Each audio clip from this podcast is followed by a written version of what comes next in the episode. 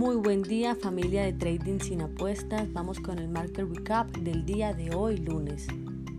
El Standard Poor's 500 comenzó la semana con un tono positivo, al igual que los otros índices americanos, en futuro subiendo en promedio 1.26%, cercano a la zona de soporte de 3.074.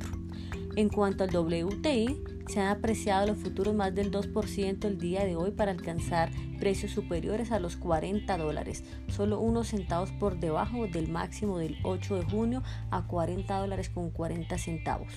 Un sentimiento de mercado más brillante con la reapertura de las principales economías después de los bloqueos del coronavirus y los suministros más estrictos por parte de los países productores aunque el aumento de las infecciones por coronavirus podría influir en la recuperación del petróleo.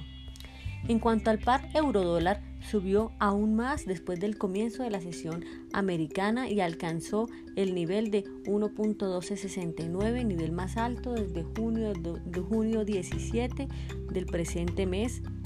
En cuanto a este movimiento alcista, ganó más velocidad después de romper la resistencia del 1.1225, impulsado por un dólar estadounidense más débil. Eso es todo para hoy, que tengan una excelente tarde. Hasta luego.